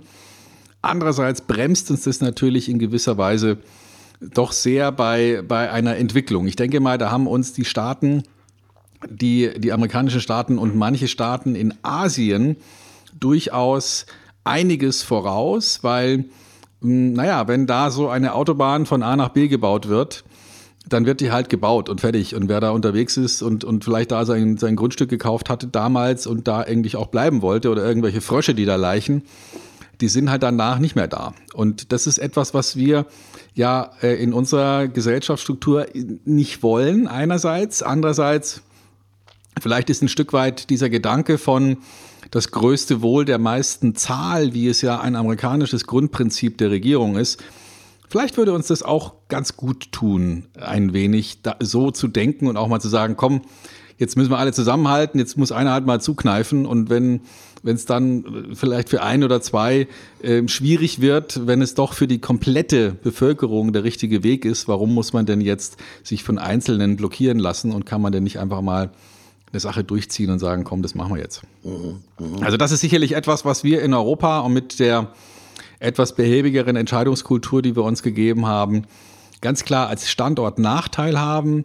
Aber wenn wir es schaffen könnten, so, ein, ähm, so eine Aufbruchstimmung in Sachen Investitionen in Wagnisse, wenn wir das schaffen würden hinzukriegen und wenn es da den einen oder anderen Politiker gibt, der in die Richtung denkt und der eben nicht als Finanzminister jetzt in erster Linie drüber nachdenkt, wie man jetzt irgendwelche Gelder nochmal reinvestiert in irgendwelche äh, Projekte, die dann doch zu nichts führen, sondern weniger Startwagen ist vielleicht so, so der Spruch dazu. Und äh, wenn wir Politiker finden könnten, die jung genug sind, um ähm, um eben nicht eingebunden zu sein in so einen Parteiapparatschik, sondern auch mal zackig neue Dinge ausprobieren können. Wie der genannte neue Bürgermeister oder der junge Bürgermeister, von dem du gesprochen hast.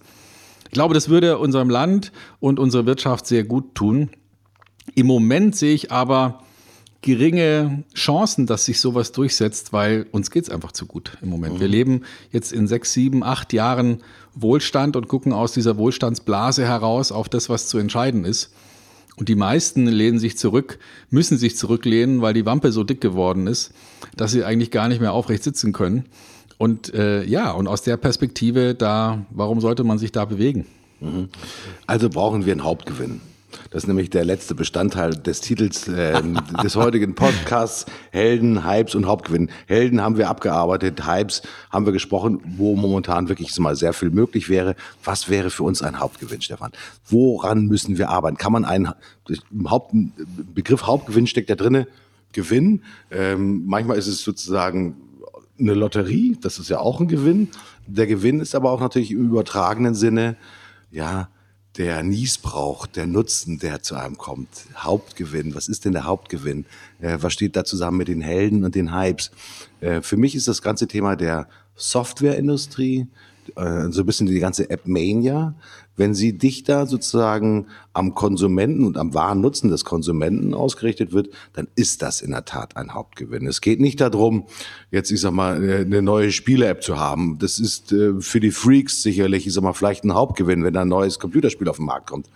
Der Hauptgewinn liegt sicherlich darin, unser persönliches Wohlempfinden und unsere persönliche Leistungsbereitschaft und Fähigkeit zu steigern. Also, wenn es darum geht, ich sag mal, Apps, die uns helfen, sozusagen äh, eine bessere Bildung zu ermöglichen. Also das Thema sozusagen, ich nenne E-Schooling nenne ich das jetzt einfach mal. Also wenn ich mir heute angucke, äh, ich habe da Direct Insights, möchte ich mal nennen, äh, in den, in den ganzen Schulbetrieb, was da heute ist mal gemacht wird, das ist ja teilweise noch sozusagen Schule aus den 70er Jahren. Äh, Leute, äh, auch beim Thema Bildung müssen wir natürlich mal über moderne äh, Themen nachdenken, müssen wir über das Thema der Digitalisierung nachdenken. Ähm, wie viele Schulen und Kulturbehörden heute noch auf dem Stand der, des letzten Jahrhunderts arbeiten, ist faszinierend. Und äh, ein, ein Hauptgewinn wäre natürlich, wenn wir unserer Jugend und den jungen Leuten es ermöglichen würden, das Thema Digitalisierung und das Thema Software denken, ja, weil das wird unser Leben bestimmen, viel stärker zu inhalieren. Das ist vollkommen egal, ob sie nachher sozusagen im pflegerischen Bereich, im sozialen Bereich arbeiten. Aber es wird keinen einzigen Bereich der Wirtschaft mehr geben, der nicht von digitalen Elementen infiltriert und durchgesetzt wird. Also, wenn wir da natürlich nicht investieren, sozusagen in das Thema der Bildung unserer ja, Generation, die jetzt sozusagen durch die Schule durchgeschleust wird, ja, dann sind, sind wir definitiv kein Hauptgewinn. Das wäre für mich sozusagen der erste Hauptgewinn, den wir tatsächlich brauchen. Also Leute, rein in die Bildung. Das Thema persönliche Gesundheit. Das ganze Thema E-Health. Das Thema Gesundheitskarte, oh, ich könnte kotzen. Ja, wie lange dieses Thema politisch ist mal von links nach rechts getragen wurde und was haben wir heute? Keine Gesundheitskarte. Doch, es gibt eine Gesundheitskarte. Was ist da drauf? Ich glaube, der Name und das Geburtsdatum. Ja, vielleicht auch nochmal sozusagen die Krankenkasse, die mit dazu gehört. Leute, kann nicht wahr sein. Wenn ihr heute zu einem Arzt geht, wäre es doch sinnvoll, ja, wenn alle Informationen, und sei es von einer Gesundheitskarte oder sei es von irgendwelchen Apps, natürlich einem sehr sachverständigen Arzt vorgetragen werden könnte, der sich aufgrund von vielleicht neuen Methoden der Visualisierung des Gesamtkörpers und von Einflussmechanismen, er sich ein klares Bild ein professionell klares Bild machen könnte von dem Thema der Gesundheit. Das wünsche ich mir. Das wünsche ich mir. Warum kriege ich diesen Hauptgewinn nicht? Hm. Weil ich bin leider kein Entwickler. Ich wünsche mir mehr Hauptgewinne. Ja, bin ich bei dir. Ähm, das, äh, ich denke mal, das hat was zu tun mit, wie sind wir wieder bei den Helden, äh, weil sowas kann ja nur gelingen, wenn sich einer was traut. Und wenn einer was nach vorne bewegt und wenn es mutig ist, weil ähm, denke jetzt gerade wieder an, an eine Geschichte, die ich über, über die Alphabet, also über dieses Experimentallabor X mhm. bei Alphabet gelesen habe. Ähm, die experimentieren gerade mit Mikropartikeln, die man sozusagen in den Organismus einbringt und die in die direkte Kommunikation mit Zellen gehen können und Informationen aus diesen Zellen abholen und weil diese Partikel in gewisser Weise magnetisch sind, kann man die mit einem einfachen Armband an einer Stelle sammeln. Also stell dir vor, du hast diese Partikel in deinem Körper, die kreisen durch, durch, die, durch deinen Organismus und die, die sammeln Informationen, die docken sich an Krebszellen an, die gerade entstehen, die docken sich an alle möglichen Zellen an und sammeln Informationen. Und zwischendurch, unser Blut wird ja permanent durch einen Kreislauf gepumpt, schaltet sich sozusagen ein Magnet an an einer Stelle, dann sammeln die sich an einer Stelle, an deinem Armgelenk oder an deinem Fußgelenk oder irgendwo, wo eben dieses Band sitzt. Und dieses Band liest dann diese Informationen aus. Ist ein, ein total waghalsiges Forschungsprojekt, weil niemand weiß, ob es klappen wird oder nicht. Niemand weiß, was passiert mit diesen Dingern, wenn sie ins Gehirn kommen. Ja, also wenn sie sozusagen durch die Blut-Hirn-Schranke durchgehen, was passiert, äh, wenn, wenn diese Partikel irgendwie äh, in die Lunge kommen? Das weiß man alles noch nicht. Das ist alles noch im Experimentalstadium. In, aus deutscher, europäischer Sicht würde man dann wahrscheinlich jetzt erstmal einen Kulturausschuss oder einen, irgendeinen äh, Ethikausschuss gründen und da 14 Jahre drüber diskutieren, ob man überhaupt weiterforschen darf in diesem Bereich. Inzwischen sind die schon fertig und wissen, ob es klappt oder nicht. Mhm. Also, also dieser, dieser Mut zu sagen, komm, lass uns mal eine Milliarde in die Hand nehmen, lass uns die besten Forscher der Welt zusammentragen äh, und lass es uns einfach ausprobieren und lass uns lernen und danach wissen wir mehr. Dieser Mut, weil es kann auch schiefgehen. Wir können auch nach zwei oder drei oder vier Jahren an einem Punkt ankommen, wo man sagt, wir haben es probiert, ja, es ist Quatsch, es funktioniert nicht. Mhm. Aber es könnte auch sein, dass sie sagen, ey, wir haben jetzt hier eine Möglichkeit gefunden, um quasi bei den Menschen mit einer ähnlichen Verlässlichkeit wie bei modernen Fahrzeugen, die ja auch nicht nur ähm, durch eine von außen eingerichtete Diagnostik, also in die, in die, Werkstatt fahren und nachgucken. Die modernen Autos, die messen sich ja permanent selber durch. Und die können ja dem Fahrer sagen, pass auf, gerade ist Folgendes passiert, fahr in die Werkstatt.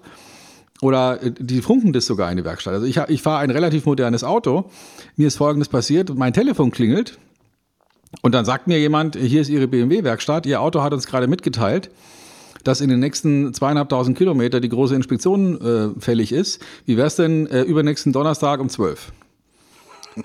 Da war ich baff. Ja, das geht heute schon. Also, wenn das mit den Menschen gehen würde, dass mein Arzt mich anruft und sagt, Kollege, äh, wir, wir, haben hier gerade was entdeckt, äh, das sollten wir uns mal genauer anschauen.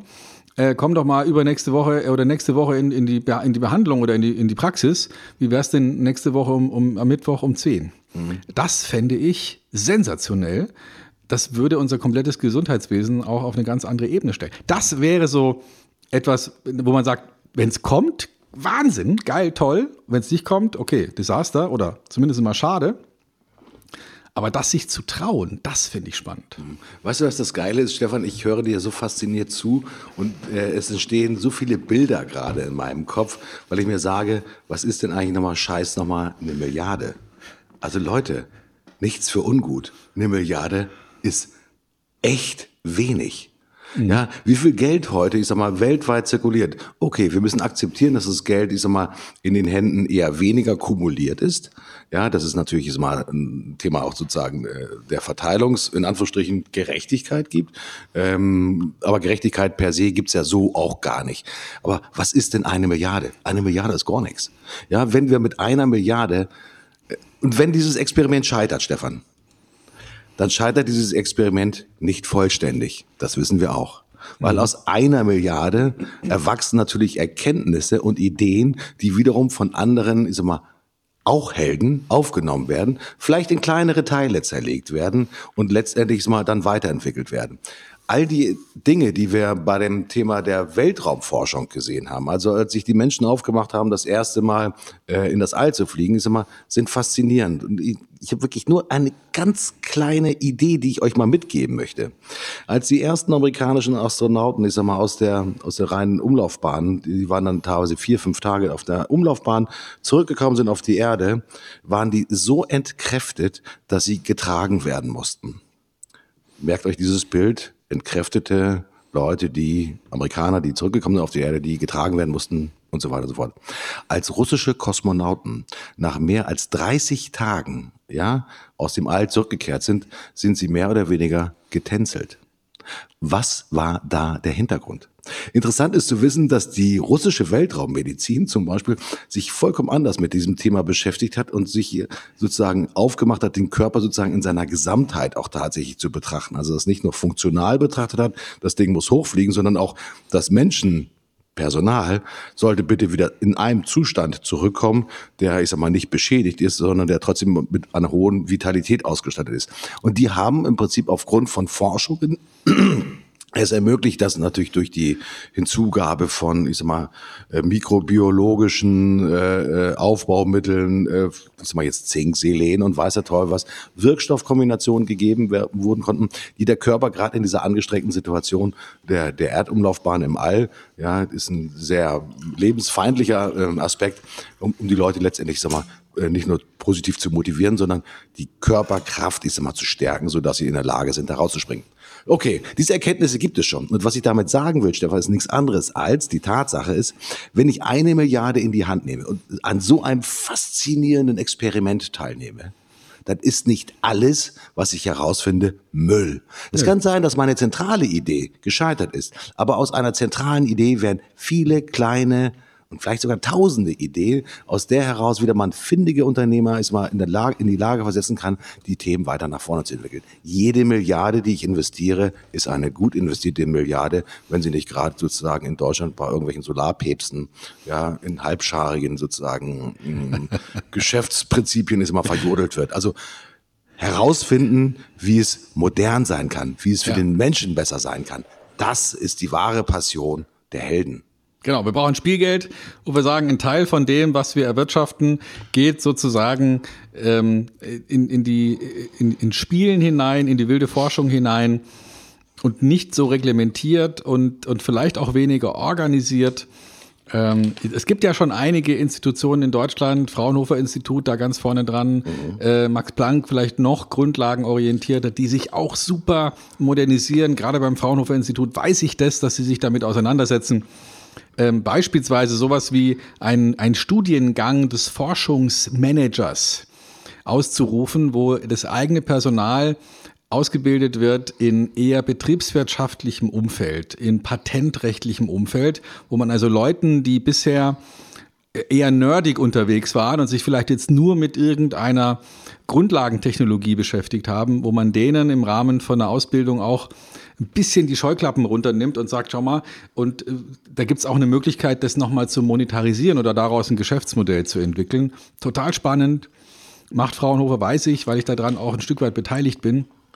Finde ich super interessant und da muss die Reise hingehen. Und weißt du was? Wir haben uns wieder verquatscht. Wir sind schon wieder, wir sind schon wieder weit über die Stunde hinaus. Oh, oh, oh. Ähm, lass uns mal, lass uns mal den Endpunkt finden. Hast du denn ähm, irgendein äh, ein Fuck oder ein Glory, das du berichten möchtest? Ähm, ich habe ein Glory. Ein ganz geiles Glory. Nämlich, äh, ich hätte es nicht für möglich gehalten, dass man tatsächlich noch bei einer Hotline anrufen kann und innerhalb von, ich glaube, ungefähr 30 Sekunden einen echten Mensch am Telefon hat, ohne dass man sich durch ein Menü halt hier durchhangeln muss. Äh, das ist mir keine Lüge heute passiert, äh, nämlich bevor wir sozusagen ins Studio gegangen sind, um diese Sendung fertig zu machen. Und äh, ich habe 25 Minuten mit einem Kollegen gesprochen, der mich wirklich durch das Menü einer Bestellung geleitet hat. Es war eine technische Bestellung, ging um ein, ein Zertifikat, das ich bestellen musste. Und ich muss sagen, freundlich, ähm, souverän, mit nicht so toller Unterhaltungsmusik, als er mich einmal wegdrücken musste. Das war der einzige, der einzige Mangel. Und ich muss ganz ehrlich sagen, lieben herzlichen Dank dafür an Firmen. Ich kann es an dieser Stelle, es ist Host Europe. Ähm, die haben mich tierisch gefreut und ich sage, Leute, ich bleibe auch auf die nächsten Jahre weiterhin bei euch Kunde, weil so ein Service ist mega, mega, mega geil. Okay, dann lass uns heute beim, bei Service-Überraschungen bleiben. Da habe ich auch eine beizusteuern. Äh, Wie wir ja aus vergangenen Episoden wissen, bin ich gerade dabei, ähm, einer, einer bayerischen Automobilmarke abzuschwören. Und ähm, das Auto läuft gerade zurück, ähm, also es sind Leasingrückläufer und was man da ja macht, sinnvollerweise ist es vernünftig aufbereiten zu lassen.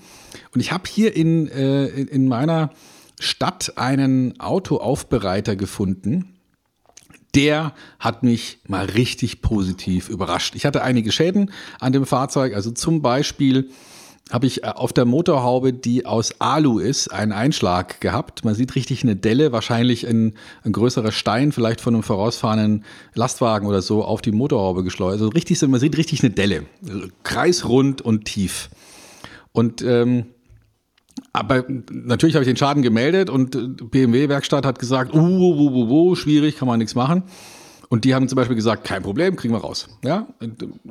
Und, noch viele andere Sachen. Und die haben jetzt insgesamt für die Fahrzeugaufbereitung äh, einen Preis genannt und ein, und ein Servicekonzept angeboten, was so ungefähr bei 20 Prozent dessen liegt, was die einzelnen ähm, Schadens, ähm, wie sagt man da, äh, ähm, Vergütung an den Hersteller.